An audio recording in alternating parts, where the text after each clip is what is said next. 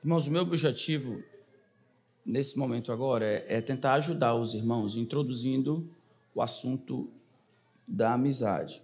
Eu queria que a gente tentasse compreender ao final desse estudo de que a Escritura de fato fala de uma teologia da amizade e que ela é um elemento importantíssimo dentro do plano de Deus para realizar aquilo que Deus deseja realizar na vida de todas as pessoas, mas principalmente na vida dos pastores ou líderes da igreja. Nós fomos criados por Deus.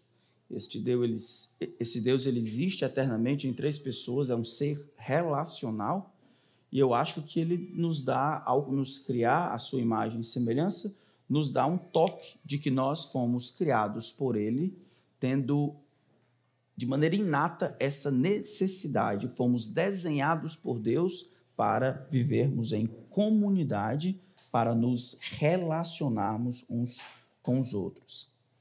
Felizmente, existe uma classe de pessoas que não tem, que tem sofrido por não estarem utilizando constantemente ou se usufruindo desse benefício de amizade. Se a amizade, de maneira geral, já era difícil, aqueles que são investidos de autoridade por Deus ou lideram as igrejas têm sofrido ainda mais. Não estou falando das amizades que nós, como pastores, devemos ter com as nossas famílias ou com as nossas esposas. Estou falando de um tipo de amizade que outros homens foram designados por Deus para nos ajudar. Uma das provas de que o, os pastores não têm usufruído disso é a quantidade de pastores nesse ano, até esse ano que se passou, envolvidos com escândalo, ou deixaram o ministério, ou simplesmente não aguentam mais, exatamente porque talvez não tiveram outras pessoas ali do lado dele que funcionassem como amigos, instrumentos na mão de Deus, para ajudá-los no processo de santificação, para dar um toque, para dar uma direção, para ajudá-los se aproximarem mais de Cristo. O ano era 1555. Então havia bombado né, a reforma protestante, a Igreja Católica estava fazendo a contra-reforma, instaurando a Santa Inquisição, segundo eles diziam, e muitos discípulos do Senhor, nossos irmãos, tiveram que sofrer na pira serem queimados vivos por pregarem o evangelho de salvação pela graça e não por meio das obras, por pregarem a livre interpretação das escrituras, por removerem da igreja institucionalizada a autoridade que era devida à própria escritura, por pregarem as cinco solas, como nós pensamos. Dois homens estavam envolvidos aí. Um deles, Latimer, e o outro é Riddle. Ridley, como se chama. Os dois foram presos por estarem pregando algo que estava fora da igreja, que foi programado para não ser pregado. E os dois, então, foram julgados e condenados condenados à pira, condenados à, à fogueira.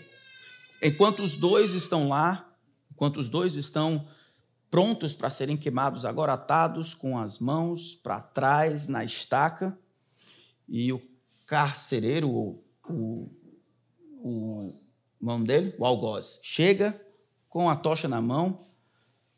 Latimer, um grita para o outro dizendo: Deixem que venham.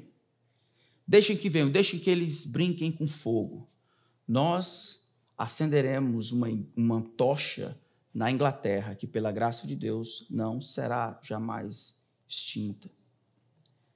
Esse tipo de amizade que gera perseverança, esse tipo de amizade que gera encorajamento, esse tipo de amizade que é instrumento nas mãos de Deus para empurrar o camarada mais para frente, mais para perto de Jesus.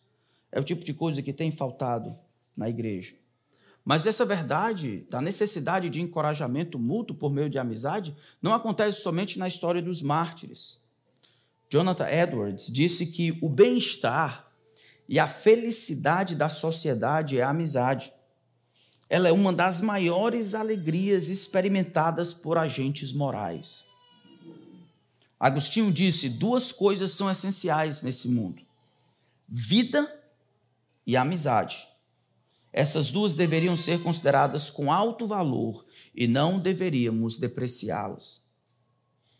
John Newton, o escritor do Amazing Grace, aquele hino conhecido, Graça Sublime, disse: Eu acho que para uma mente sensitiva não existe um prazer temporal maior do que o prazer da amizade. C.S. Lewis disse: a amizade é o maior dos bens deste mundo. Para mim, certamente, é a maior de todas as alegrias da vida terrena.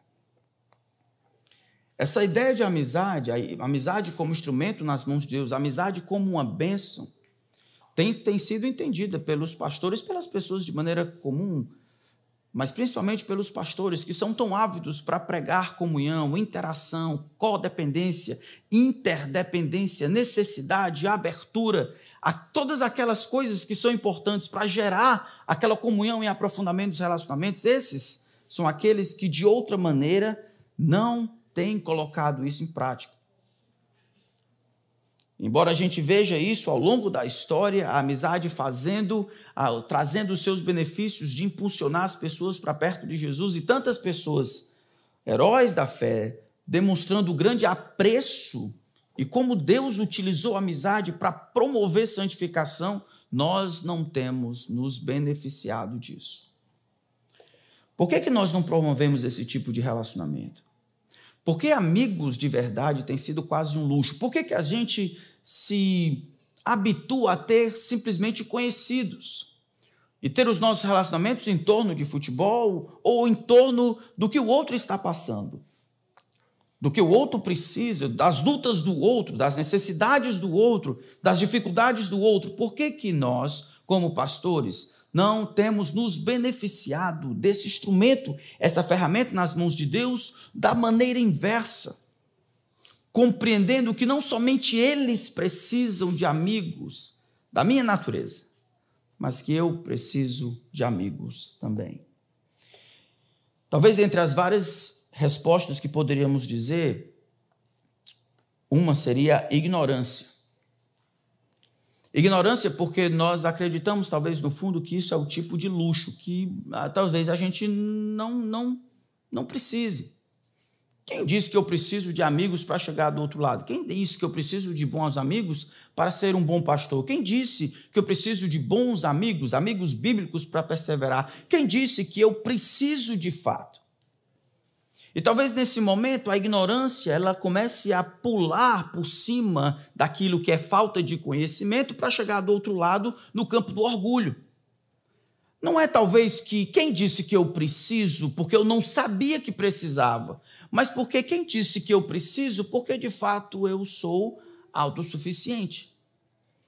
Porque eu não preciso de pessoas para me dizer, eu sou aquele que aconselha, eu sou aquele que prego, aquele que instruo, eu sou aquele que escuto com alegria, eu sou aquele que resolvo as coisas, que digo como as coisas deveriam ser, eu sou aquele forte, aquele capaz, aquele pronto. Eu não preciso de uma pessoa.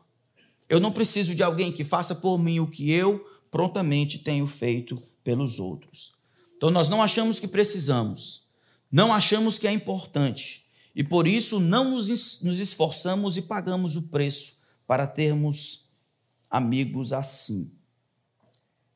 O livro de Provérbios, como vocês sabem, está repleto de ditos, não são promessas, mas são ditos inspirados de, da, do senso comum de como a vida deveria ser partilhada, como a vida deveria ser vivida.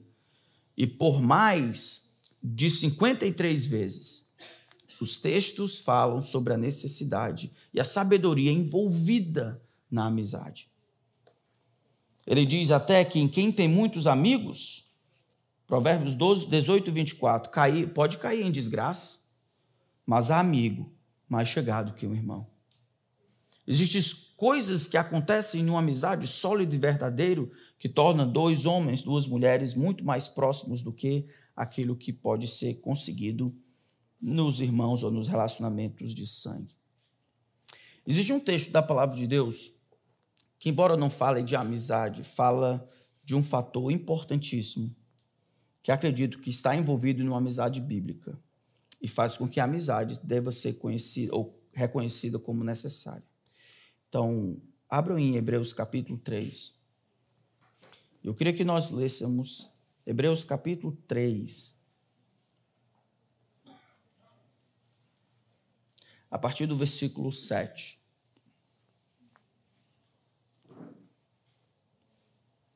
Hebreus capítulo 3, a partir do versículo 7. Eu vou ler na versão na NA. Você ainda não tem, compre uma. Hebreus capítulo 3, versículo 7 diz assim: a palavra do Santo Deus. Por isso, como diz o Espírito Santo, hoje, se ouvirem a sua voz, não endureça o coração como foi na rebelião, no dia da tentação no deserto, onde os pais de vocês me tentaram pondo minha prova, e viram as minhas obras durante 40 anos. Por isso me indignei contra essa geração e disse: o coração deles sempre se afasta de mim. Eles não conheceram os meus caminhos. Assim jurei na minha ira: não entrarão no meu descanso. Tenham cuidado, irmãos, para que nenhum de vocês tenha um coração mau e descrente que se afaste do Deus vivo. Pelo contrário, animem uns aos outros todos os dias, durante o tempo que se chama hoje, a fim de que nenhum de vocês seja endurecido pelo engano do pecado. Porque temos nos tornado participantes de Cristo, se de fato guardarmos firme até o fim a confiança que desde o princípio tivemos. Como se diz hoje, se ouvirem a sua voz, não endureçam o coração como foi na rebelião.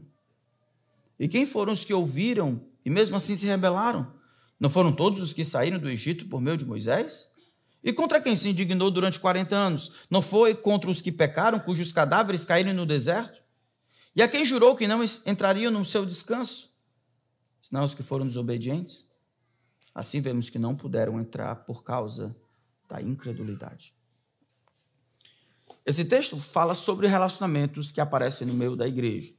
Como vocês sabem, a carta foi de, de alguém aos Hebreus, foi escrita, eu ia dizer de Paulo, a carta de alguém escrita aos Hebreus, ela provavelmente foi escrita quando os apóstolos já haviam todos falecido, tá, provavelmente na segunda geração, quando o cristianismo começa a ser completamente distinto do judaísmo.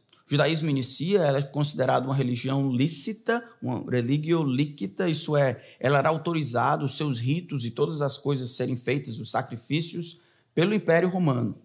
Então, o cristianismo estava dentro aqui do guarda-chuva. À medida que o tempo passa, percebeu-se por parte do império também que o cristianismo era algo completamente diferente do judaísmo. O judaísmo poderia exercer a sua liberdade de culto. O cristianismo, ó, não, não. Então, muitas pessoas, por causa da perseguição que começou a desencadear pela falta de permissão da parte do imperador para executar os seus ritos, começou a retornar à fé cristã, à, à fé judaica. Então muita gente tentava, talvez para se proteger da perseguição, se identificar, entrar dentro do judaísmo, retornar, talvez não para as práticas e tudo, mas pelo menos para de alguma forma estar perto, próximo, até condescender com algumas práticas também. O autor vai dizer que isso é impossível. Aquilo que Deus fez por meio de Cristo é maior em termos proporcionais a tudo o que aconteceu antes. Vocês não podem retornar. Essa é a conclusão que ele diz.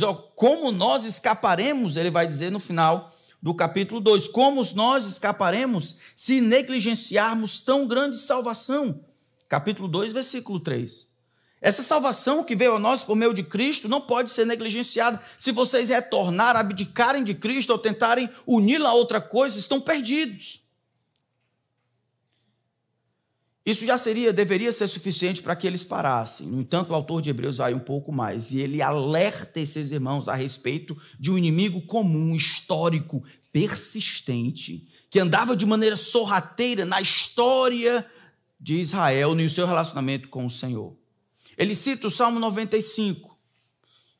O Salmo 95 foi escrito por Davi, reportando a um período anterior, quando o povo estava no deserto, e muito embora viu todos os sinais que Deus havia feito, o povo não creu. O povo viu os sinais e deliberadamente não creu. E Deus então teve que responder a esse despautério, a essa incredulidade clara, jurando na sua ira, não vão entrar no meu descanso. Dois milhões de pessoas, essa geração que vocês disseram que não entraria na terra, que é os filhos de vocês, vão entrar, todos vocês vão morrer. Dois milhões de pessoas, 40 anos, faça a conta. Por dia, mais de 181 pessoas. se fosse de maneira organizada, todo dia ia ter um defunto, todo dia ia ter velório, todo dia ia ter gente chorando na terra de Israel. A razão? Incredulidade. Agora, isso aqui não é escrito durante a peregrinação. Aqui é Davi, muito tempo depois, ali no ano 900, 980, olhando para trás e falando para a sua própria geração: ó, oh, cuidado vocês Cuidado com a incredulidade, porque vocês viram que aconteceu lá, quando eles estavam passeando no deserto. E agora o autor de Hebreus, mil anos depois, diz: ó, oh, agora a incredulidade, aquele inimigo que não está morto, latente, ele continua. Aconteceu na época de Davi, era um problema, aconteceu na época do deserto e agora hoje. Agora hoje, irmãos, cuidado, ele diz. Tenham cuidado para que não haja entre vocês, no versículo 12. Tenham cuidado, irmãos. Talvez você possa pensar, não, mas aqui ele não está falando de crentes. O versículo 12, no entanto, não importa como você veja, irmão, aqui pode até incluir professos, mas pelo menos ele tira como, dentre esses, pode existir alguns que são de fato cristãos, embora todos professem ser cristãos e possam não ser. Tenham cuidado, mantenham-se alerta, abram do olho, prestem atenção. A história de Israel, para que ela não seja cíclica, para que a gente não replique simplesmente o que aconteceu lá, fiquem atentos. Irmãos, isso não vale apenas para, as pessoas comuns, vale também para pastores. Nós precisamos nos manter alertas a respeito da incredulidade latente em nosso coração. Nós temos uma propensão, fruto da nossa velha natureza, para discordar e descrer do que Deus tem dito em Sua palavra. É só olhar o que está acontecendo em Fortaleza, as igrejas várias bombando.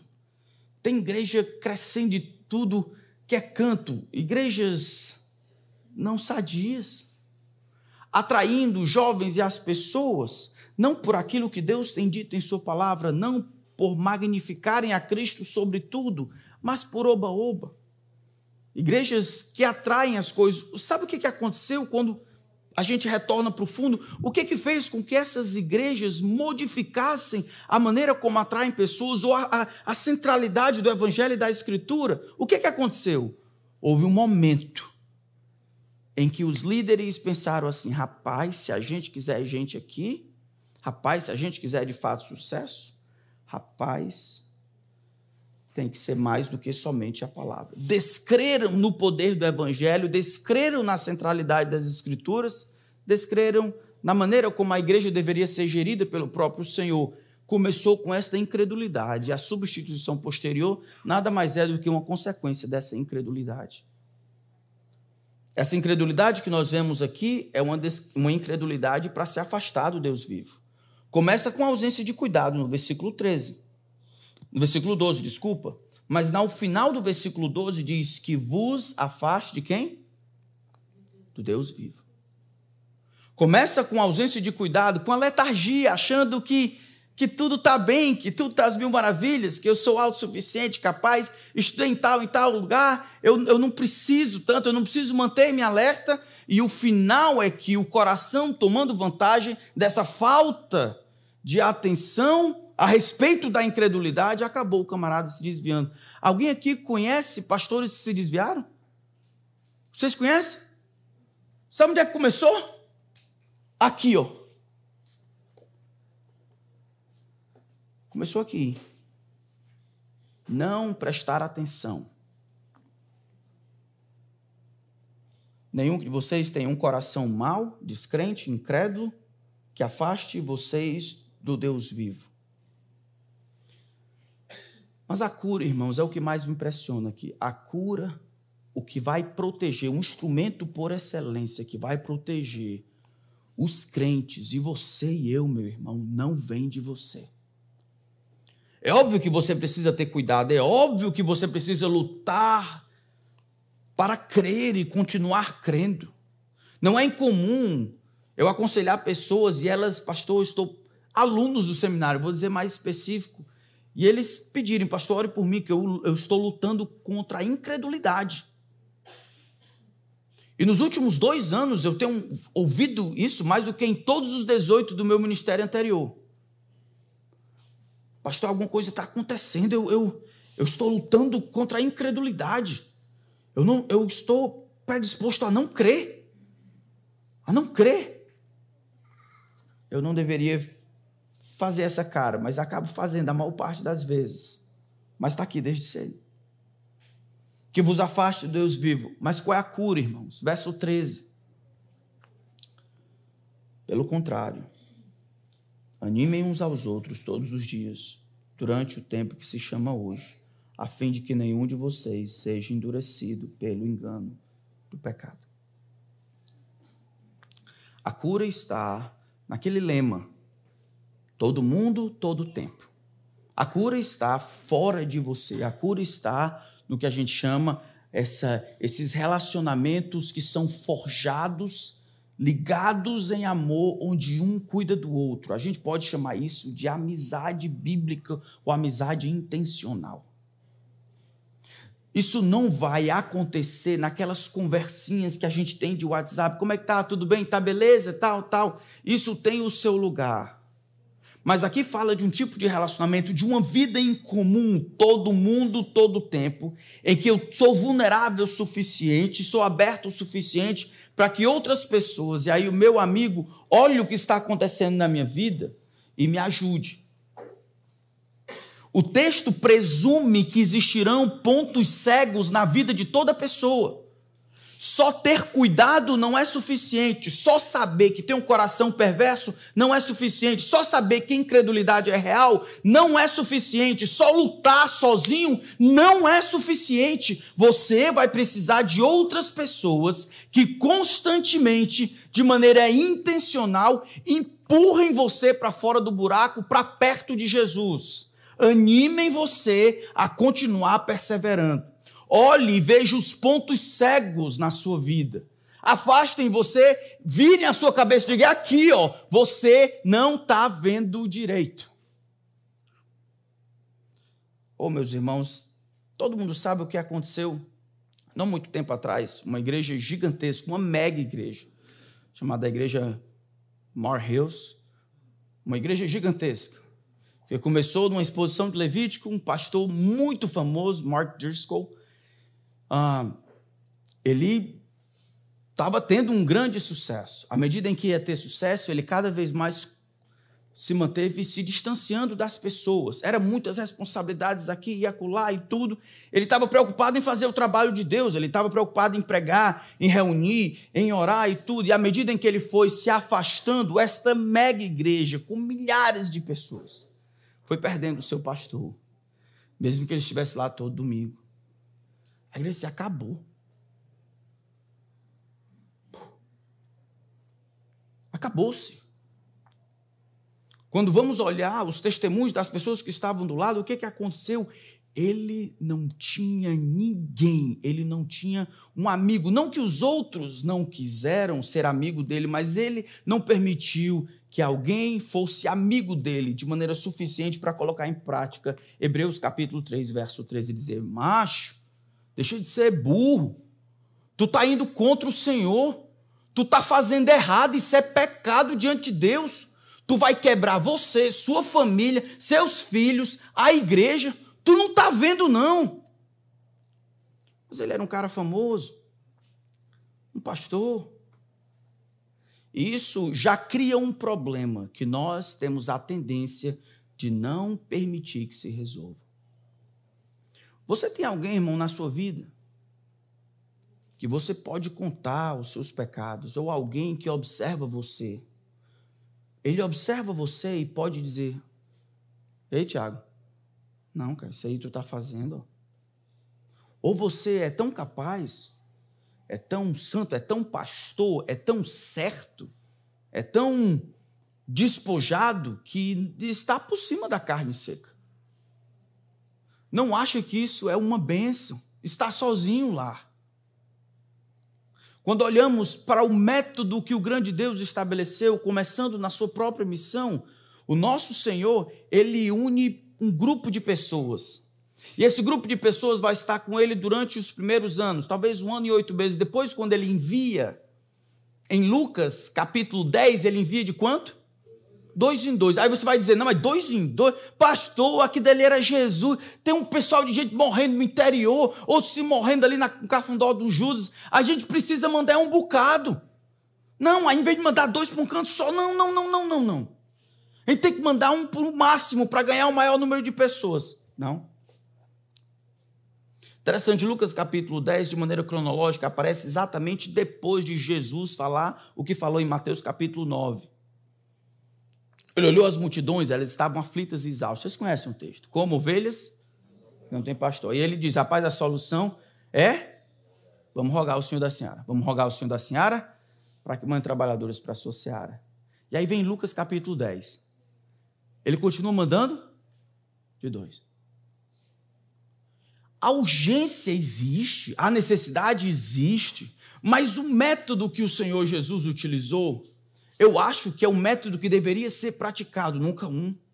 Porque todo mundo tem pontos cegos, porque ninguém consegue sozinho, porque ninguém é capaz. A gente vai precisar da ajuda uns dos outros, conforme aqui, para nos proteger de nós mesmos. De nós mesmos. Nós somos o problema, irmãos. Essa incredulidade que eu e você temos, essa, essa tolice, esse orgulho, essa autossuficiência, quebra a igreja, quebra a nossa família quebra a nossa capacidade de servir. Nós precisamos de amigos. Mas você pode pensar, não, mas pastor, mas isso aí foi Jesus. Não. Você conhece o apóstolo Paulo? O apóstolo Paulo, pelo que eu lembro, vendo ali as viagens e as investidas dele, todas ele estava rodeado de pessoas. O trabalho era feito de dois. E apóstolo Pedro, do mesmo jeito. Era Pedro e Tiago ali, Pedro e João ali.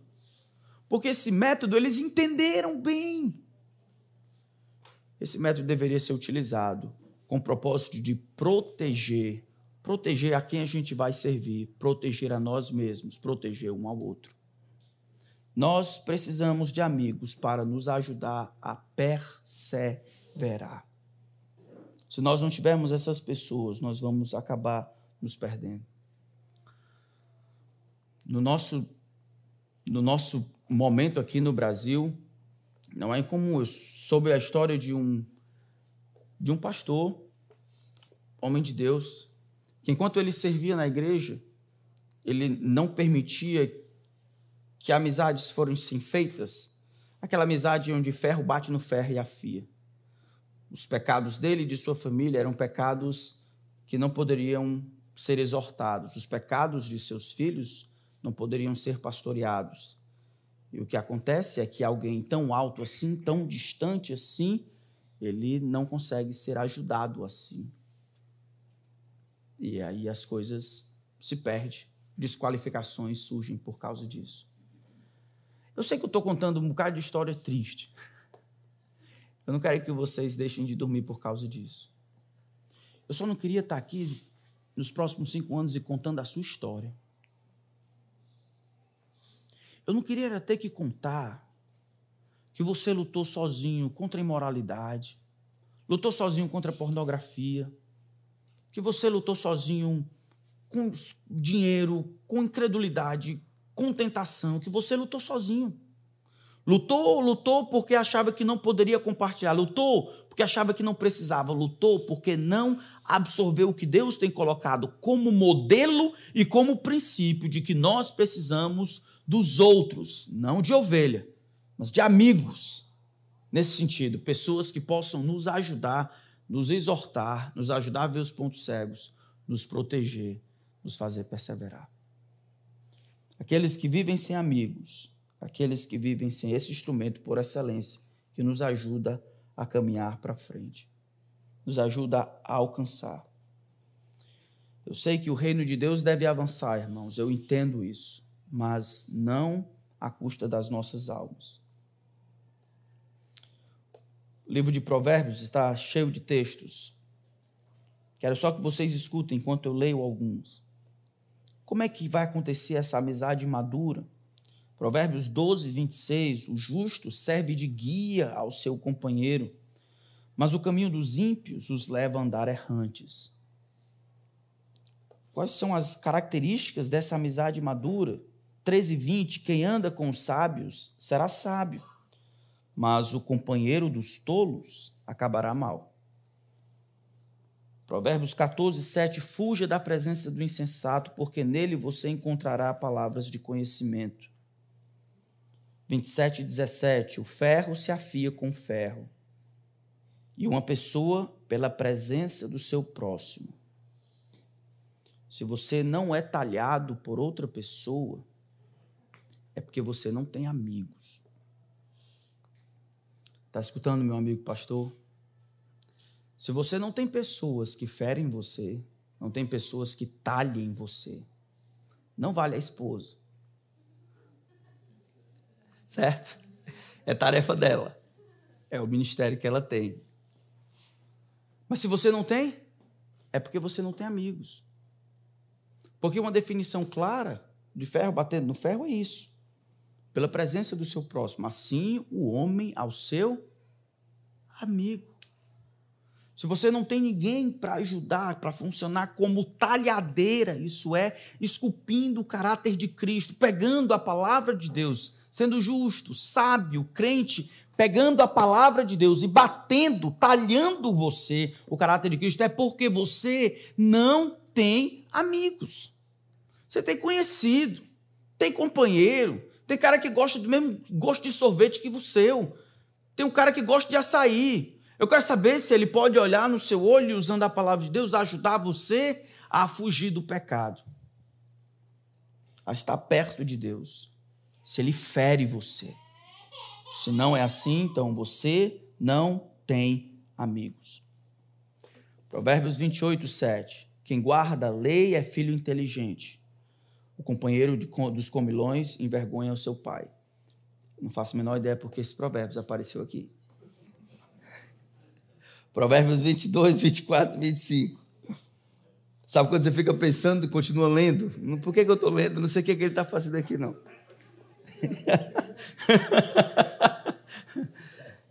Era para ter mandado um amigo ler isso aqui, né? Não faça amizade com quem facilmente fica irado, nem ande na companhia de quem é agressivo, para que você não aprenda os seus caminhos e assim fique preso numa armadilha. Estou dizendo isso aqui porque, infelizmente, alguns crentes, até pastores, vão encontrar ditos bons amigos fora da igreja. E aí ele, como a cosmovisão, no entanto, de um descrente não é lavada pela palavra de Deus, isso não vale você vai acabar pensando como ele. Então, os amigos, amigos precisam ser primariamente irmãos. Eles precisam ser alguém que vai empurrar você para perto de Jesus Cristo.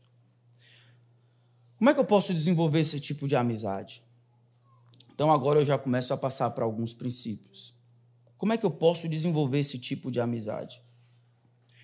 Talvez, em primeiro lugar, Colocando em prática Mateus 7,12, tudo quanto quereis que os homens vos façam, assim também fazei vós a eles, essa é a lei e o profeta. É sendo para os outros o que você gostaria de encontrar em alguém. Eu sei, meus irmãos, talvez a maioria de nós já faz isso. Os pastores são amigos de muita gente, né? Não é? Normalmente é assim. Pastor é amigo de todo mundo. Pastor não tem amigo.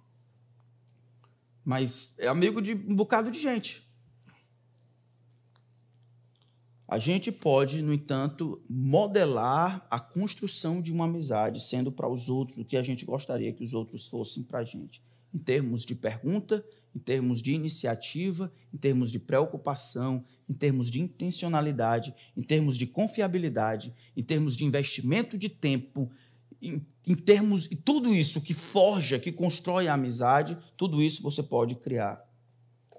Provérbios 17, 17: O amigo ama em todo o tempo, na angústia nasce o irmão.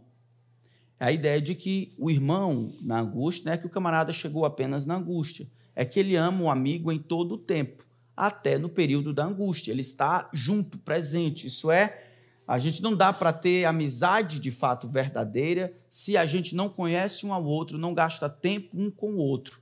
Não dá para amar apenas quando está no momento de crise. Isso pode ser uma parte, mas não tudo. Precisamos de amigo não somente para nos fazer perseverar, mas também precisamos de amigo para nos consolar. Amém?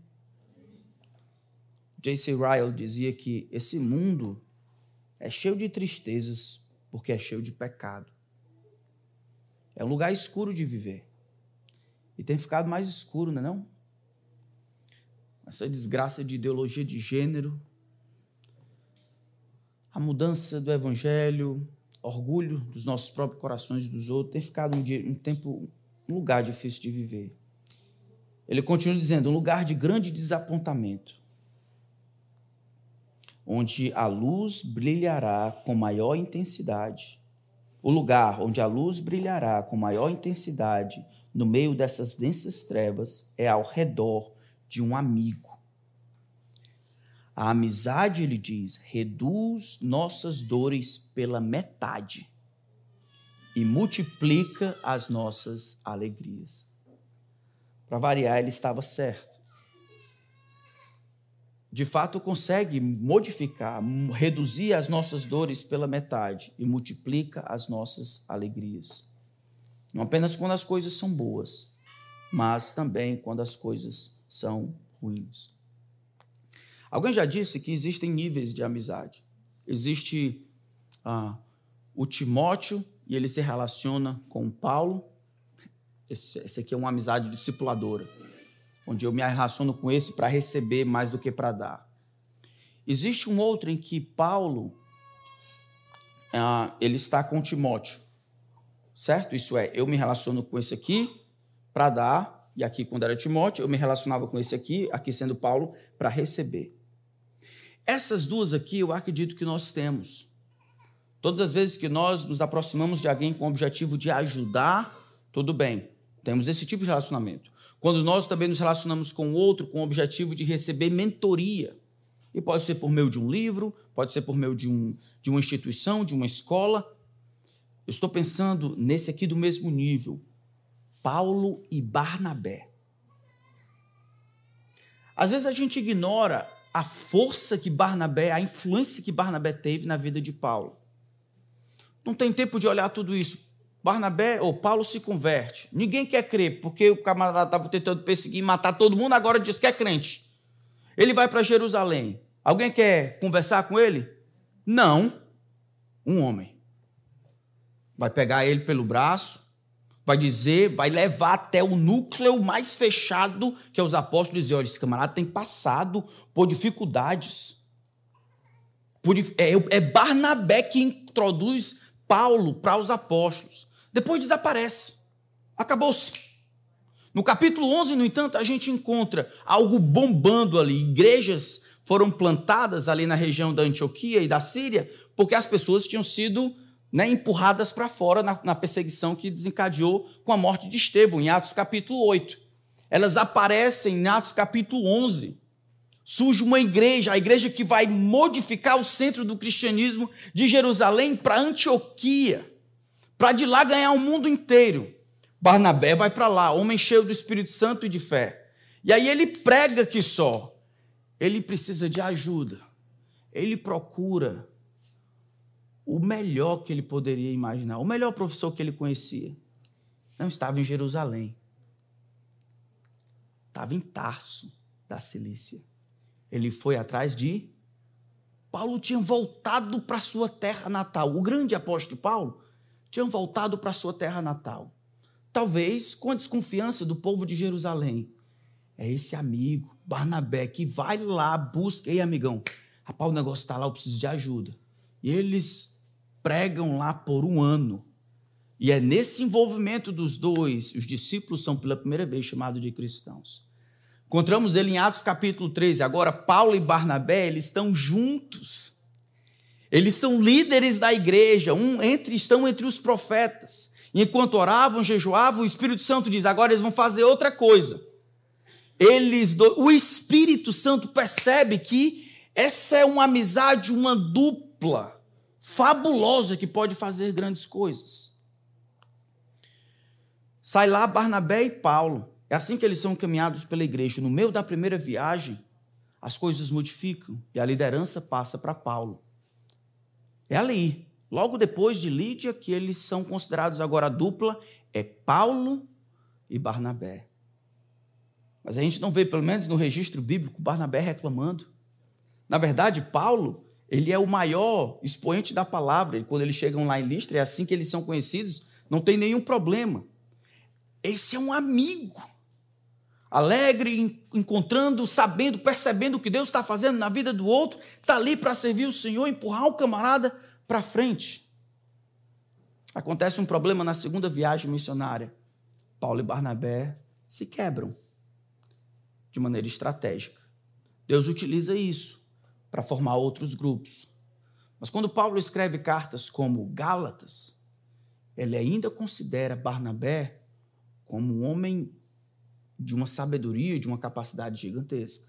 Lá no final, ele ainda fala de Barnabé com grande carinho. Essa é uma amizade sendo construída nas semelhanças.